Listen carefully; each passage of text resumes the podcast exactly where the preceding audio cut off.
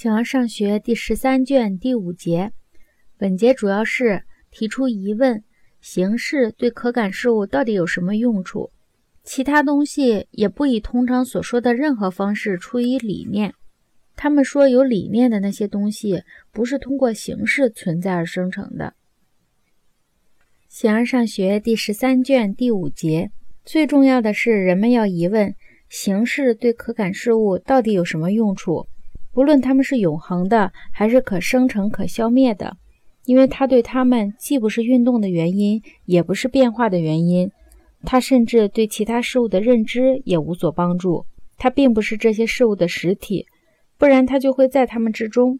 它对它们的存在也没有帮助，因为它并不寓于其分有者之中。如若那样，就可以认为它是原因了，像白的混合物是白的东西的原因那样。阿纳克萨格拉在先，尤多克索斯在后，以及其他一些人在解决问题时都这样说。但是这种道理实在站不住脚，对这样的意见很容易引申出许多不可能来。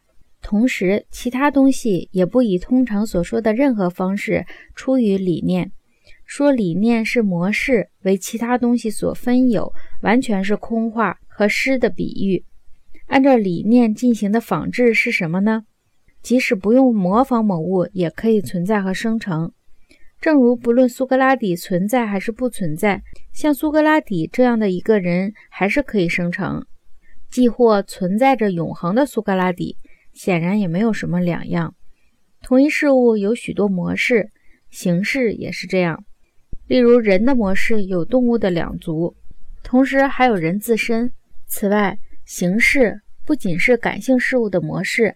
而且还是它们自身的模式，正如种是它的属的模式一样。所以，同一个东西既是模式，又是模本。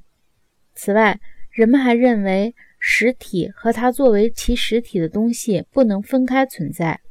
如若理念是与事物分开的，怎么会是事物的实体呢？斐多篇里这样说：形式是存在和生成的原因。如若不是作为运动者。尽管形式存在着，还是不会有生成，而许多其他的东西生成了，如房屋和指环，他们却说这些东西没有形成。所以他们说有理念的那些东西，显然可以通过方才提到的那些原因而存在和生成，而不是通过形式。关于理念，还可以收集到更多的与已经考察过的相类似的反驳，不论于此种方式。还是通过更严密、更精确的推理。